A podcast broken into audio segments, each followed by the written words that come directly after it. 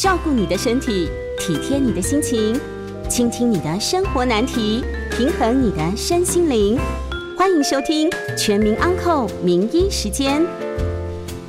好，这里是九八新闻台，欢迎收听每周一到周五晚上八点播出的《全民安扣名医时间》。我是新店洋葱台真心诊所的院长杨葱台医师。那我们会在半点过后呢，接听大家的口音欢迎有关像失眠啊、焦虑、忧郁、自律神经失调啊、呃、镇静安眠药，然后呃精神安定药、抗忧郁剂相关的问题都可以打电话进来。然后进来 call in 的专线呢是八三六九三三九八八三六九三三九八。那今天要跟大家讨论的主题呢是自律神经失调。那呃，我想我们现代人哦。那的文明病很多，那今天谈的主题呢，就是属于一个文明病。那我们先讲讲我们所谓的自律神经。自律神经呢，是我们身体一套很重要的系统，它像电线一样，从脊椎发出来，从头皮管到脚底，它很重要。它有抗压、抗老、加油、刹车、平衡的多项功能。那它呢，全身它还分成一。那种两一对的系统来进行哦，还有呢，分成很类似加油的交感系统，它很像加油器一样。那另外呢，它还有一个像刹车器的副交感系统。那这两个呢，它应该要配合。比如说，我们碰到一个临床的状况啊，比如现在正在上节目，我们的交感呢会比较提升，所以呢，我们心跳会比较快，血压会比较高，然后呢，警觉度会比较增加。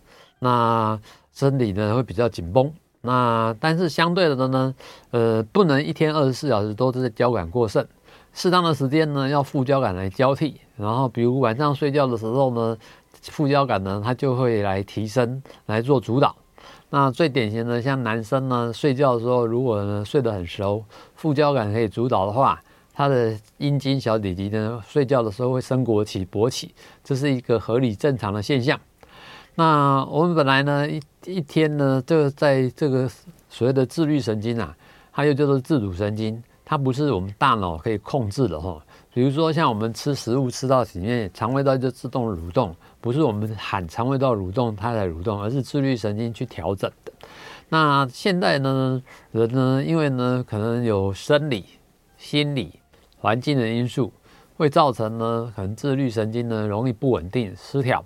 那我们呢，甚至碰到有些人呢，他碰到的一个问问题就是身体不舒服，找不到病因吗？小心自律神经失调。比如说，可以从头到尾脚哦，比如我们有头痛、头晕、头重、耳鸣，然后呢，这个去做脑波、电脑断层、核磁共振，都说器官没有重大异常。那或许有的人呢，会觉得呼吸不顺、胸痛、胸闷、吸不进气。然后呢，甚至有快要窒息死掉的感觉，那种呢也是所谓的自律神经失调的现象。那这个去真的去照了 X 光啊、超音波啦、电脑断层，也说器官没有异常。会有的人呢腹痛、腹胀、便秘、拉肚子、恶心，他很认真的可能去找了超音波检查啦，或者是说做相关的大肠镜、胃镜啊，那没有什么异常的发现。那甚至有的人会肠躁症哈，那人一紧张的时候，呃，我们可能这个肠躁症的人就一直跑厕所，那人家在准备考试，等半夜在那边念书，他自己呢一直膀胱跑厕所、拉肚子，造成这样很困境。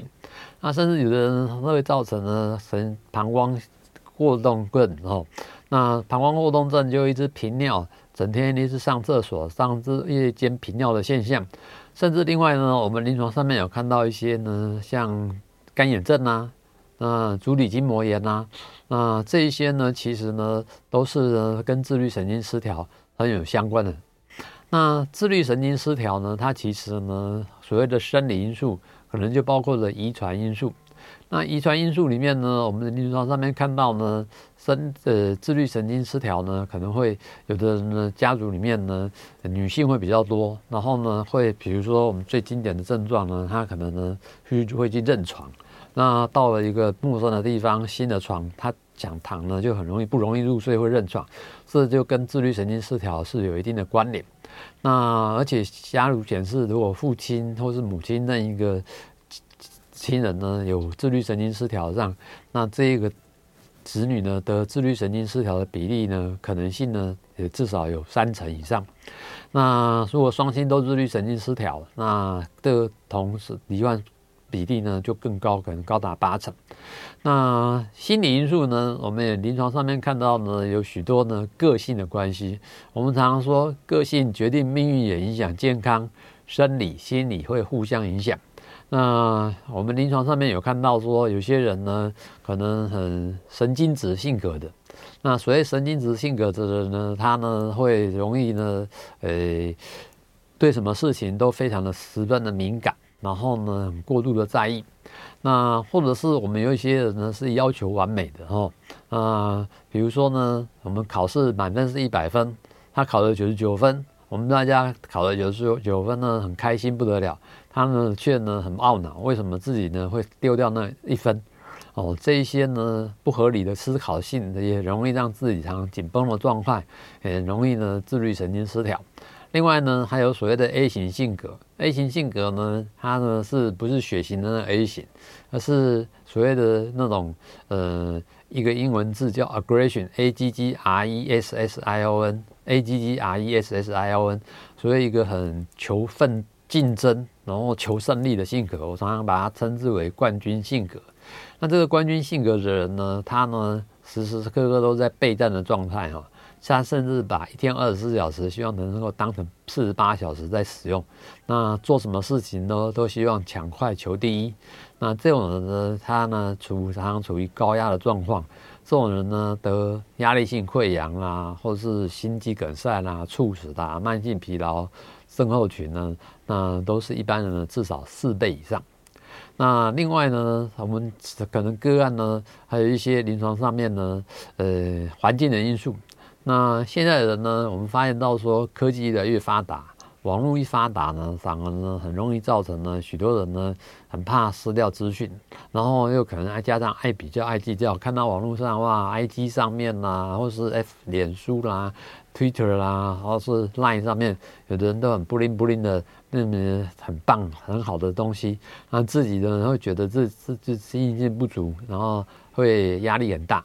那这一些呢，其实都容易造成呢我们的自律神经呢处在一个失调的状况。那自律神经失调呢，其实呢，它呢，它是可以治疗的哈。那我们临床上面常看到它需要一定的疗程。那它的疗程呢，可能呢，一般来讲要三到六个月。那它呢，会要从生理、心理环境。那现在科技很进步，其实有适当的仪器呢，可以使用来测量自律神经。那来了解一下这个自律神经呢，它会不会压力指数太高？看它指数太低。心脏弹性有没有老化？被干扰到什么程度？属于哪一型的失调？那多少比例属于生理因素？多少比例属于心理因素？它有仪器可以检测的。它检测出来以后呢，我们呢就可以透过这仪器呢来做适当的一个呃评估，了解到它这些身心的状况，设计一套治标又治本的计划。那会不会要用到药物？那有可能哈。那因为呢，自律神经失调的时候，也常常会造成一些。睡眠障碍的问题，这我们等一下会再顺便提到。然后呢，也可能会造成呢所谓的那种情绪障碍，特别是焦虑、忧郁、压力、生气、不快乐。那也可能呢会造成呢会紧张不安。那这时候适当的一些药物呢，来帮助入睡，然后改善情绪，保护脑部，那提升你的注意力、记忆力。那甚至呢，有一些药物呢，暂时的、短暂的，能够减轻你的焦虑、忧郁，它是有必要的哦。那另外呢，当然常常呢，就主要呢，平常的时候呢，可能要教导呢，所谓的腹式呼吸。所谓的腹式呼吸呢，它是从鼻子慢慢吸气，然后嘴巴慢慢吐气，放松做，慢慢做。然后呢，可以呢，早上、中午、晚上睡觉前各二十次。一天呢，可以至少做八十次的一个运动。那我想这一些呢，可以让自己放松。那我们在专业上面呢，也常会请个案呢进行所谓的那种认知行为心理治疗哈。那这呢，会把它呢可以相关的治疗呃检查的记录呢，症状呢可以记录下来，然后呢也做过什么检查。如果不放心的时候呢，会建议去做一个健康检查，让全身可以做一个状况的了解。那了解状况之后呢，我们呢可以让自己个案呢可以知道，其实呢生理心理是会互相影响的。那我们怎么样学习呢？平常中。就调整自己的个性，把自己的个性呢优点极大化，然后缺点极小化。那这时候呢，让身心状况呢可以比较处于淡定、稳定、泰然的态度的状况，那是有必要的。那另外呢，我想我们有需要的时候呢，可能呃也要给家人呢、亲友呢一起介入，来协助个案呢一些倾听陪伴，然后支持放轻松的一些方式，然后让个案呢能够在这一些。比较呢不会各种孤单呐、然后孤寂的状况之下呢，可以改善这些症状。那另外我们提到呢，因为自律神经失调的人，我们也常见到呢，他可能处于生活压力大以外，还有可能作息不正常。尤其我们现在的人有可能很喜欢划手机啦，或者追剧，然后造成呢失去了黄金睡眠时间。那很可惜，因为我们黄金睡眠时间是晚上十一点到早上六点。那我们希望大家能够掌握这个黄金睡眠时间，睡好觉，然后呢，最好上床呢要训练脑袋关机，可以呢默数一个简单的数字，搭配护腹式呼吸，希望三十分钟内可以入睡。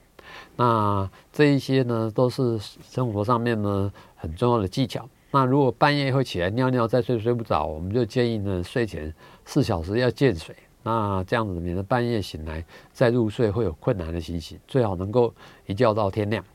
那我想我们呢会希望这一些自律神经失调，当然你要查出它潜在会不会有一些其他生理的问题，比如说我们临床上面也有看到有一些人呢，他呢呃会不会合并一些血糖不稳定。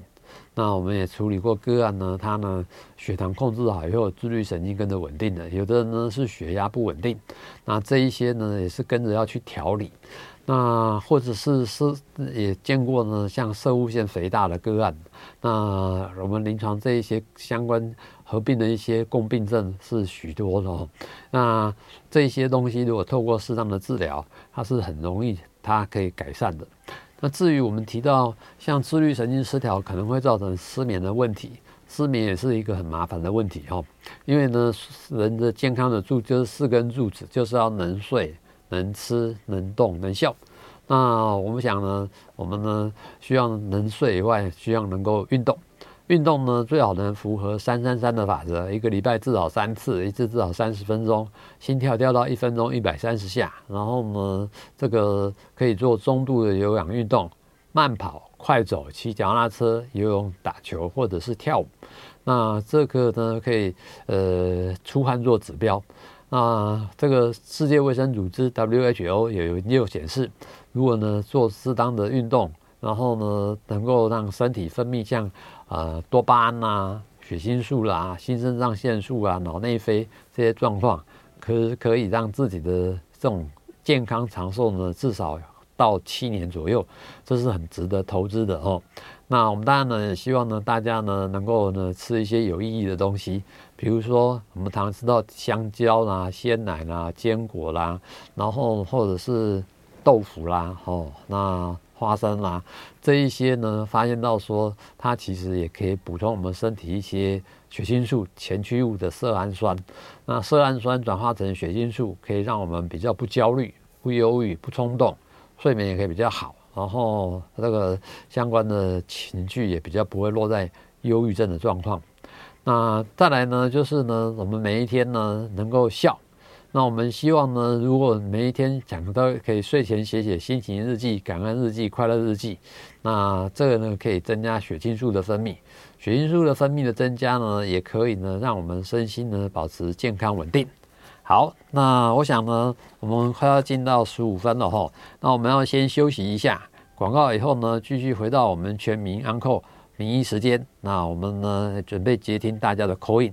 那 Coin 的电话是零二八三六九三三九八八三六九三三九八，你也可以在 YouTube 上面呢留言区留下你的问题。好，欢迎回到九八新闻台全民安扣名医节目。那我是新店杨聪财身心诊所杨聪财院长。今天的节目呢，我们在九八新闻台的 YouTube 频道也有直播，欢迎在聊天室可以提问。那我们也会在呢半点过后呢接听大家的 call in，有关欢迎像失眠、焦虑、忧郁、自律神经失调，然后思觉失调症，然后镇静安眠药、抗忧郁剂、情绪稳定剂，然后精神安定药物的问题都可以打电话进来。我们 call in 的专线是零二八三六九三三九八八三六九三三九八。那我们呢，今天的题目呢，从像刚上一节的时候有谈到所谓的自律神经失调哈。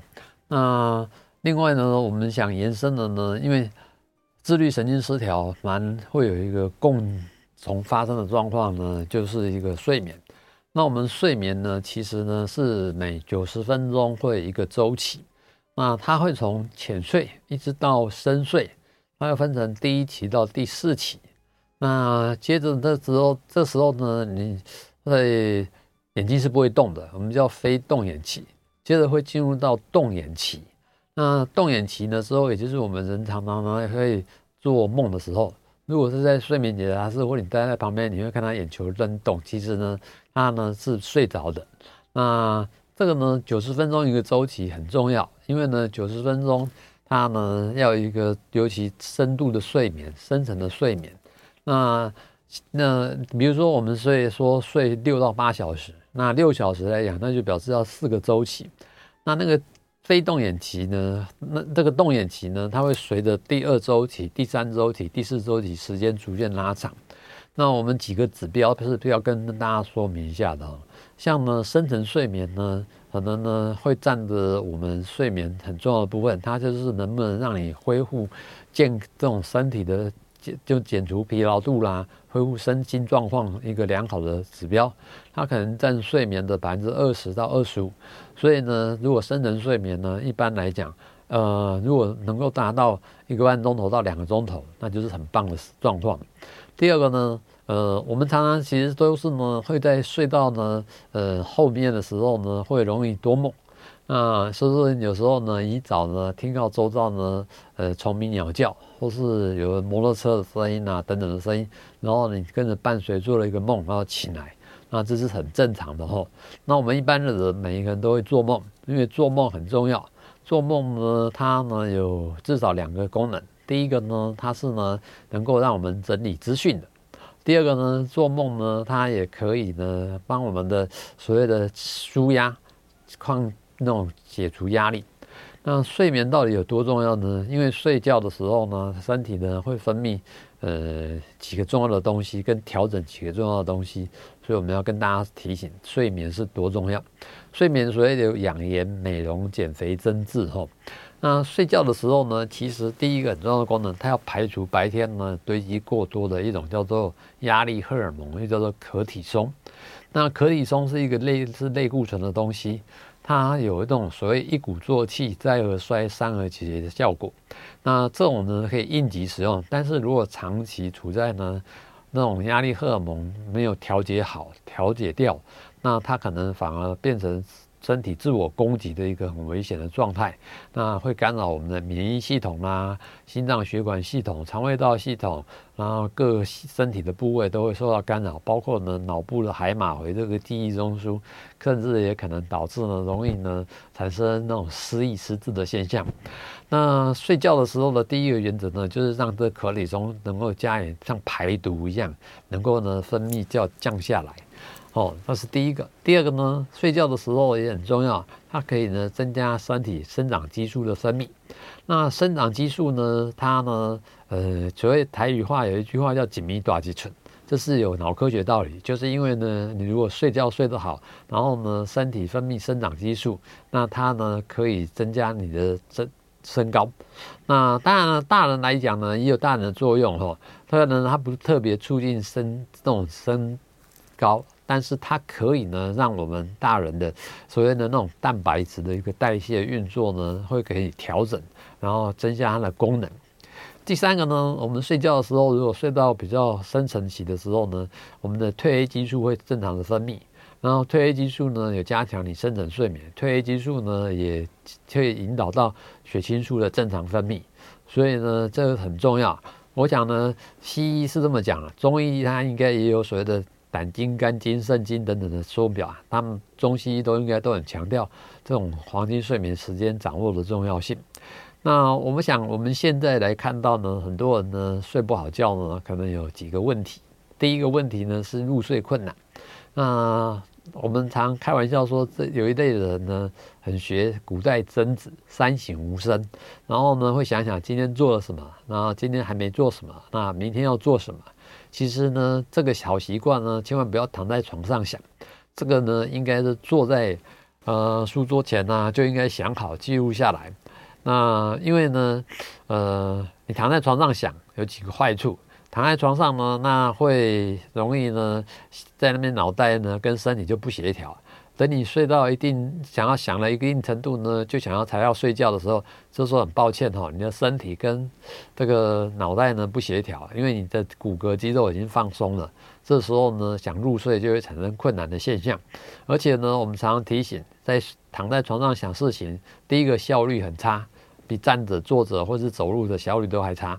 第二个呢，这个躺在床上想事情，其实很容易人生不如意的事情十之八九，会想到呢不快乐的事情。等一下呢，还会呢这个做噩梦哦。那所以呢，我们会提醒，最好呢能够呢上床呢就记得睡床呢就是所谓的睡觉养病做爱的地方。那不要把它做过其他不当的用途。然后上了床就不要划手机，不要躺着看电视啊，关机，然后三十分钟内可以入睡。那再来第二个呢，我想呢，我们最好呢能够呢，呃，养成呢白天多喝水，体重乘以三十 CC 的习惯。那但是呢，睡前四小时呢，最好开始能够限水。那因为我们有些人呢，膀胱会比较敏感，然后呢晚上会起来上厕所。那这时候呢，在入睡如果有困难，就说会浅眠啊，或者一做梦连连，这不是我们所乐见的。所以我们可以训练呢自己呢，睡前四小时限水，先让自己呢可以晚上有可以一觉到天亮的好程度。那再来呢，我们会提到，呃，这所谓的呃睡觉啊，睡不好觉百病生。那如果不吃药睡不着怎么办？那我们建议呢，这个睡眠障碍常常是冰山上的一角，冰山下呢有原因的。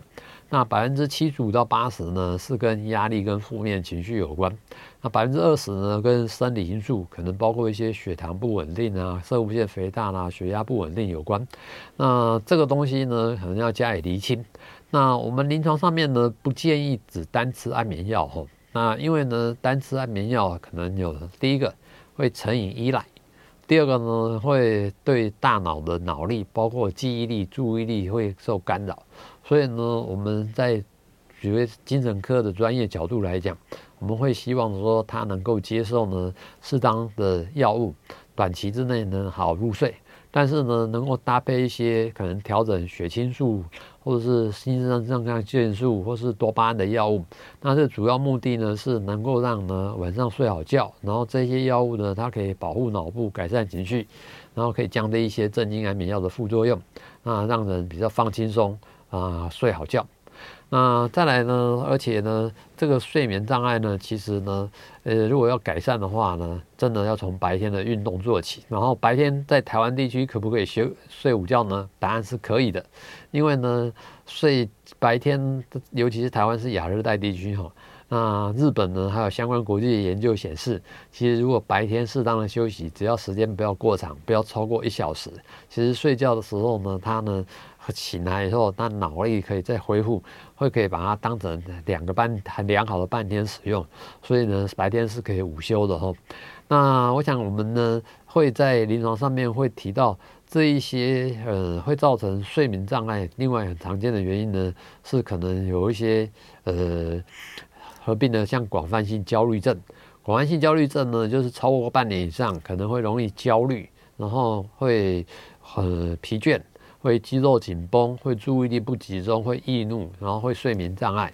那这一些的个案呢，它呢本身呢，其实呢也很困扰。它呢常合并呢我们的第一节所提的主题，自律神经失调。那这一些东西都需要呢，我们要耐心，要跟精神医疗团队合作，从生理、心理环境，包括精神科的专科医师、心理师，然后这个个管师，然后护理师，然后来进行一个整体的调整，它还可以治标又可以治本。哦，那我想我们临床上面呢，这类个案呢，可能。嗯，不好处理呢，有时候还合并一些恐慌症、窒息啦、开车啦，或者说隧道啦、坐搭电梯不舒服的状况，这些东西都是我们不建议的，所谓恶性循环的状况。所以呢，我想我们希望呢，今天的主题包括自律神经失调还有睡眠障碍呢，都会请大家呢能够加以去注意、注意跟关心，那避免它变成一个慢性化的一个困扰。好，那我们就要先休息一下哈。那我们广告以后呢，要接听大家的 call。那欢迎询问呢，像包括呃失眠、焦虑、忧郁、自律神经失调、视觉失调症、精神异常、镇静安眠药，然后呃抗忧郁剂、情绪稳定剂，那精神安定药物相关问题，我会将为大家解答。coin 的专线是零二八三六九三三九八。八三六九三三九八，你也可以在 YouTube 上面留言区留言。好，欢迎回到九八新闻台全民安扣节目，我是新店杨聪财身心诊所院长杨聪财杨医师。那接下来呢，我们要开始接听朋友的客这个观众朋友的 call in 电话哈。我们的 call in 专号码呢是零二八三六九三三九八八三六九三三九八。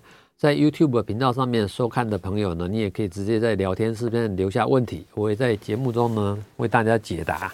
然后现在我们电话线上面有一位陆先生，陆先生你好，杨院长晚安，要请教两个问题。好，一，您刚刚有提过，我们也也听过所谓的自律神经失调的测试仪式仪器啊，可以麻烦您深入细腻一点的解释它整呃的一整个的做法，让我们在。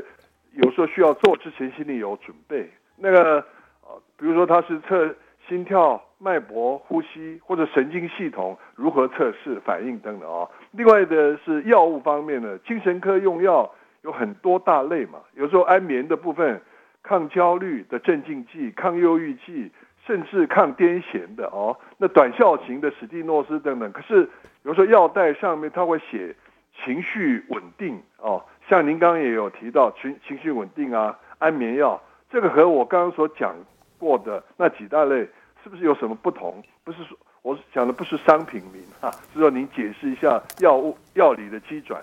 谢谢，麻烦您。谢谢。那谢谢陆先生的问题哈。那陆先生呢有问了两个问题了哈。首先第一个问题呢，他是提到呢自律神经的检测了哦。那自律神经呢，目前来讲。我们的一般有英文有一个叫 HRV，就是心跳变异率的检测。那它简单呢，它是从做这种呃，特别是心脏的跳动，然后还有身体呢交感跟副交感神经的测量，然后呢，它会出现一些很多的我们呢想要知道从呃心跳、血压等等的数据，可以测量出来它里面的一个心跳变异率。那心跳变异率，我们简单的来讲，做个比喻哈，一个人呢，每一天心脏有时候会跳快，有时候会跳慢，它有一个重要调节器叫做心跳变异率。然后呢，我们如果一般测量，再透过这仪器测量呢，甚至可以评估你的心跳变异率的它的生理年龄是跟你实际年龄是比较年轻还是老化。那甚至可以进一步测量是呃相对的比较值，可以知道呢是交感比较过剩还是副交感比较过剩。那这一些呢都可以看出程度有多大的差异，它是可以除了解评估的哈。那它是一个非侵犯性的检查，现在一般的检测呢套在手上面的仪器它就可以做了哦。那做的时间呢差不多十到十五分钟。那呢，它呢应该是一个很目前是很方便可以进行施测的一种状况。那至于药物的部分呢，你有提到许多类的药物，包括像提到呃安眠药啦、抗忧郁剂啦，刚刚也提到史蒂诺斯情绪稳定剂。那我想我们这么说好了哈，我们临床上面呢确实几大类的药物，呃。有一个呢叫做镇静安镇静药物，镇静安药物目前最常见的是叫做苯二氮平的类的药物，它简单它英文字呢叫 BZD。那比如说赞安诺呐，然后呢像安定文呐，然后呃像异呃异可宁呐，很多类吼。那这一类的药物呢，它呢主要的四大药理作用，它可以呢减轻焦虑。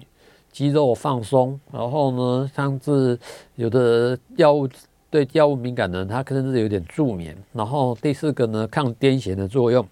那临床上面呢，安眠药物呢，现在有非常多的种类，除了刚刚提到的 BZD 以外呢，像你提到的史蒂诺斯啦，或是怡眠安呐，然后舒宁碧朗啦、乐百尔啦，这一些呢，它是属于呢现在很新型的，叫俗称 Z 字型的药物。它呢可以呢让人家快速入睡，时间短呢起来不会宿醉的感觉。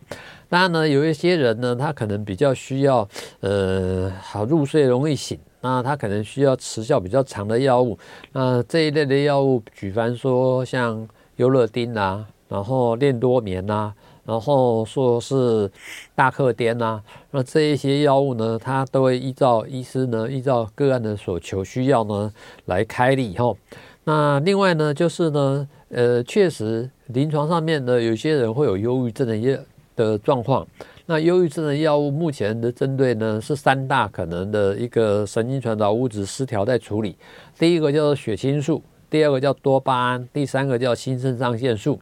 那确实呢，这些药物呢，它呢经过调理，但它不是特效药，它一般要吃经过至少两周会慢慢有疗疗效。那一个的标准的疗程是要六个月。那另外还有所谓的精神安定药，精神安定药的是针对有一些呢幻觉啦，然后幻听、视幻觉啦，然后或是有妄想、被害妄想啦、夸大妄想、嫉妒妄想，所谓开立的药物。至于我们现在这些人来看到有些人呢，他们有情绪不稳定，所以我们会开立所谓情绪稳定剂。那很常用的是多用途的药物，这类药物呢，可能在其他科，比如神经科呢，拿来治疗癫痫。但是我们会去用它呢，可以稳定细胞的作用呢，在稳定情绪。那这一类的药物呢，比如说地巴颠呐，或或者是我们的那种呃托托托拉美特哦，那这一类的药物呢，它是呃另外一个呢不会成瘾，然后帮助情绪稳定的药物。那这也是很常用的。那临床上面呢，确实它有分成，呃，我们从不同的的角度解释，但是呢，它是有一个重叠作用的效果哦。那这个医师呢，会依照他的需要的来开始药物的组合，那配方来给你使用。好，那接下来我们线上还有一位吴小姐，吴小姐已经在线上了。呃，医师你好，我想请问一下，我妈妈今年七十几岁了，那她算是有重度安眠药的使用者？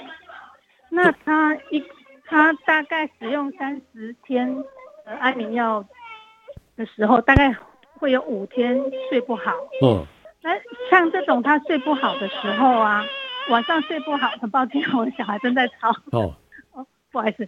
他假设有五天睡不好，晚上睡不好，那他白天就会有想要补眠的状况。哦哦，比如说他午呃中午就想小睡，哦，到了五六点又会想要小睡。哦，那这个时候他应不应该要不要小睡，还是说他应该就是撑到晚上，OK，继续吃安眠药？那你晓得他吃什么安眠药吗？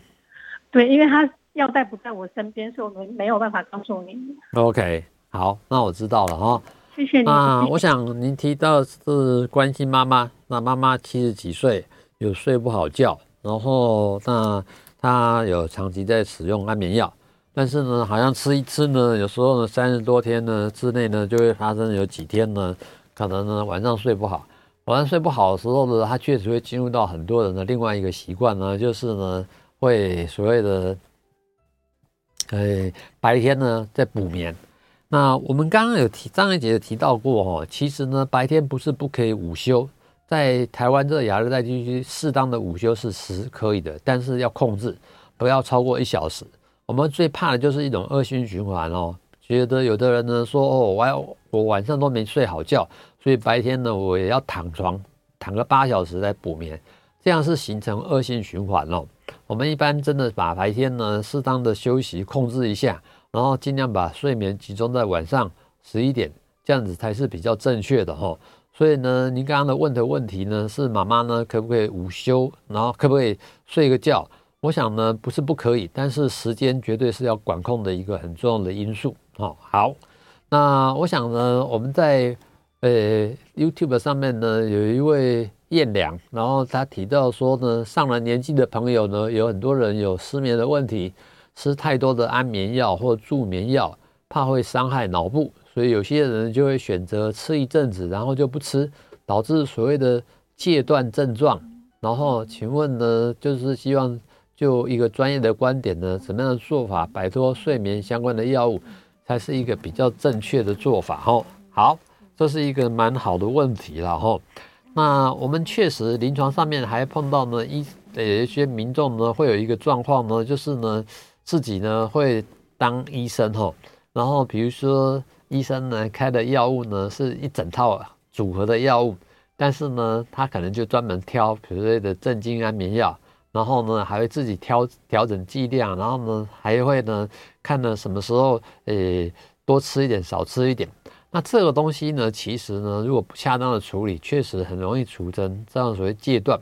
所谓的戒断就是当你呢一个药物服用到一段时间，你突然不吃的时候呢，尤其安眠药。反而会产生反弹的现象，这种反弹的现象呢，就是反而更睡不好。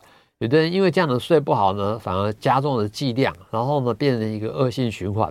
所以我想，我们一般会强烈建议哈，如果要要改善睡眠这部分，其实跟医疗专业团队配合是最好的。然后呢，如果呢白天能够养成一些适当的非药物处方啊，包括运动啊，包括作息规律啦，然后呢，包括能够懂得去跟人家说唱作写、舒压啦，那，让医生呢会建议你呢从药物可以慢慢减量哈，而不是突然停掉。然后呢，可以慢慢减量的做法呢，那配合也好疗程，那应该是可以。减少那种阶段的困扰、副作用产生，然后让睡眠可以睡得更好。哦，那我想呢，我们呢这一点呢是非常重要的。那也确实临床上面呢，有我们值得提醒大家呢，好好的在做这一方面的处理。好，那我想呢，时间的关系呢，我们呢要先休这个先休息一下嘛。好，那我想呢，广告回来以后呢，我们会继续接听大家的 call in。call in 的专线是零二八三六九三三九八八三六九三三九八。那 YouTube 上面你也在网络上留言留问题，欢迎呢失眠、焦虑、忧郁、自律神经失调、忧郁症，然后焦虑症、精神失呃思觉失调症，那镇静安眠药、抗忧郁剂、情绪稳定剂、精神安的呃相关的药物都可以，问题都可以扣问进来，然后我们进广告。好，欢迎回到九八新闻台全民安扣节目，我是新店杨聪财身心诊所院长杨聪财医师。那我想欢迎有关失眠、焦虑、忧郁、自律神经失调，然后精神异常，然后呃镇静安眠药。然后情绪稳定剂、抗忧郁剂、精神安定药物相关的问题都可以 call in 进来。然后我们接下来继续接听听众的 call in 电话，call in 的号码是零二八三六九三三九八三三六八三六九三三九八，也欢迎到 YouTube 频道呢直播聊天室里来询问。现在我们线上呢有两位林先生，我们先接第一位，林先生你好。喂，哎你好，哎你好你好。那个，我想请问一下，就是我妈妈她现在就是有忧郁症，在吃药。是。那她她的药好像叫凡多散。凡多散。对。那现在好像超快一年了，她的因为她的体重掉很多，现在身体就是很虚弱。是。可是怎么吃都吃吃不胖，就是体重吃不回来。哦哦哦。然后导致她现在身体就是常常。没有体力，然后身体上不舒服。那我不知道有什么方法可以让他恢复他的这个体重哦。他然后嗯，他体重，比如说去有查过身上有没有其他病因吗？其他的病因目前是好像没有，就是忧郁症。然后他就是有胃，好像也是常常嗯常常吃东西会胀气，很容易胀气。哦哦哦哦哦。然后睡睡眠也是不是很好了，所以有吃安眠药。是，那有算过他的 BMI 吗？BMI 哦，啊，没有哎。就是体重公斤除以身高公尺除以两次。他大概一一一六五，然后体重现在好像掉到是在四十几吧。哦，那其实如果初步听起来 BMI 是低的，嗯、应该是低的哦。对。那我想我们呢，那目现在嗯比较关心他一些忧郁症啊，然后体重下降的一些问题。是。好，OK。那我想我们会给这样建议的哦。其实，忧郁症的时候，像我们这一两节提到呢，像自律神经失调啦、抗忧郁的忧郁症，忧郁症确实有一个九大症状。那有其中有包括呢，这种呃，比如说食欲下降、体重减轻的，我们甚至有的呢，两周呢可能掉了快五到十公斤。那这一类的呢，我们一般会呃，临床上面呢，一来呢，有许多。药物其实可以来促进食欲、增加肠胃道吸收的哈。那临床上面呢，也有一些像呃抗忧郁剂，比如说乐活优，然后它就是呢临床上面发现到还可以促进食欲的。那当然呢，有一些药物呢，比如说托蒙治，那它可以呢有呃促进肠胃道吸收的功能，它还可以改善情绪、精神安定，这临床上面也是可以去使用的。那再来呢，就是呢，厘清一下呢，到底为什么会体重掉？因为呢，临床上面我们尤其成人体重掉的时候呢，要注意有一些恶性病变的一个问题。那如果能够排除的话，那我想呢，我们来安心的从这一些方面使用。那再来呢，抗忧郁症的人，我不晓得妈妈有没有运动的习惯。运动呢，其实呢，它也可以促进食欲。运动呢，可以分泌好几个很重要的神经传导物质。多巴胺、新肾上腺素、血清素跟脑脑内啡。那我想呢，如果能够白天增加运动，那希望也能够增加食欲、胃口改善的效果。好，好，接下来我们接下一位林先生。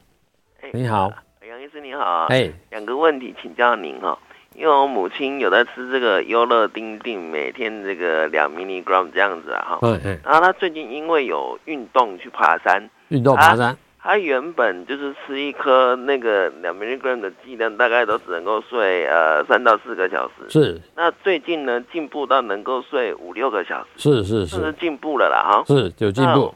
我想请教的问题就是说，那是不是像他这样子有进步的时候，就是可以请他呃进一步去跟专业医师讨论，说我们是不是在这个剂量上可以做一个调整的时候，这是我的一个问题。第一个问题啊。OK。第二个问题是说，诶这个。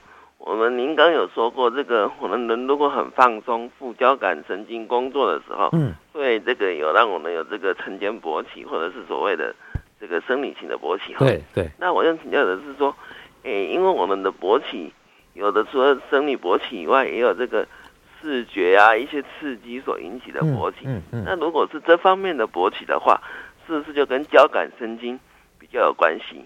那如果你压力太大，交感副交感。交班的不顺畅，是不是就比较容易引起所谓的性功能障碍的问题？嗯，然后最后一个我补充提问哦，这个优乐丁定啊，它是算这个助眠药吗？就是带你进去入眠的那个药，但是它是比较偏安眠药？嗯，想跟您请教，我在家的时候听，谢谢您。谢谢 OK，谢谢。好，那关心妈妈的健康哦，妈妈也在吃优乐丁，然后呢，这个目前使用的剂量呢，大概就是。从可以把把这这样的爬山呢，可以睡眠从三四个小时增进到五六个小时，这是好事了哦。那我想呢，我们临床上面呢会建议呢，确实可以找专业的医师来讨论。如果说这个优乐确实安眠药本身呢，优乐丁连带你的第三个问题，优乐丁本身它是一个所谓的被归类为安眠药，它是属于药效比较长的。它是针对比较一些可能睡眠时间偏短的人来使用哈。那临床上面呢，当然如果能够有一些其他，比如说调整血清素的药物，像美舒玉啦，然后呢这一类的药物，呃，这如果可以的话，说不定也能够来替代这一些不会这些会成瘾的药物，然后慢慢更调整剂量，睡好觉。那你也提到呢，所谓的交感副交感那个问题哈，确实呢，当自律神经失调、交感副交感作用失调的时候，确实很容易造成性功能障碍。有的人呢可能会无法勃起，然后呢或是早泄，然后等等失调的问题。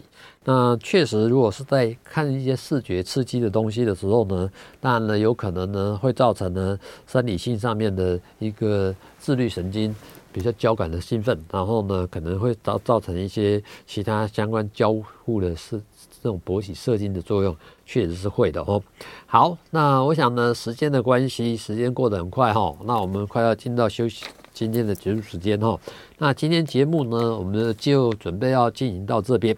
那我想呢，我们希望提醒大家要记得能睡、能吃、能动、能笑，也要养成运动的好习惯。我是新店的生杨忠才身心诊所的院长杨忠才杨医师。那我想呢，我们很谢谢大家呢今天的收听。那我们呢，祝大家呢能够好好的，平常呢能够也养成说唱作写的好习惯。然后好好的写睡前感恩日记、快乐日记，谢谢。